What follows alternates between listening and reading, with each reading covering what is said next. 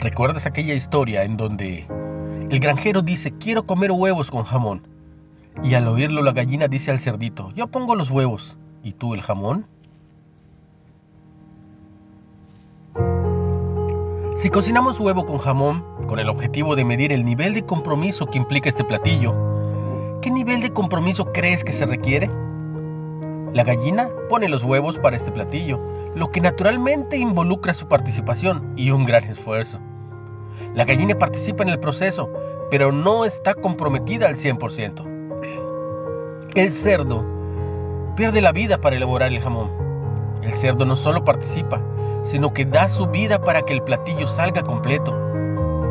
El compromiso es lo que hace la diferencia entre lograr resultados parcialmente o totalmente.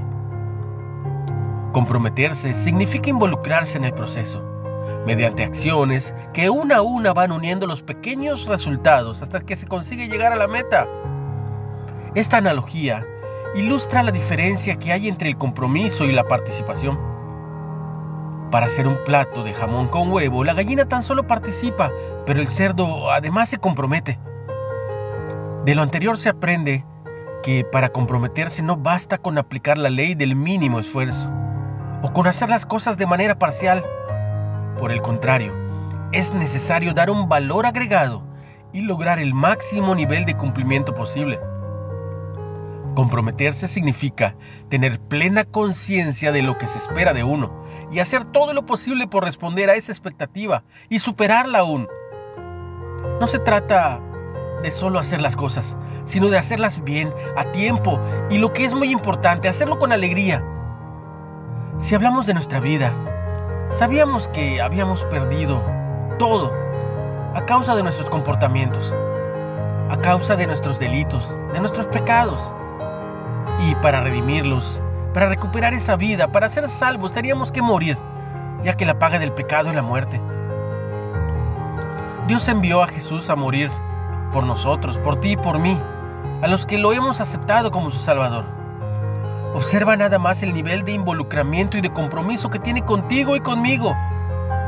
No solo nos dijo cosas bonitas para hacernos sentir bien, sino que dio su vida para cumplir con nuestro pago y darnos vida eterna y eso limpiándonos del pecado. Ahora piensa nomás, tú, en el trabajo, con tu familia, en tu vida espiritual, ¿qué tanto te involucras?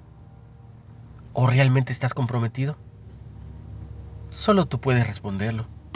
Pero lo más importante es que siempre, siempre, siempre lo hagas con alegría, pensando que ese compromiso rendirá frutos en ti y en los tuyos.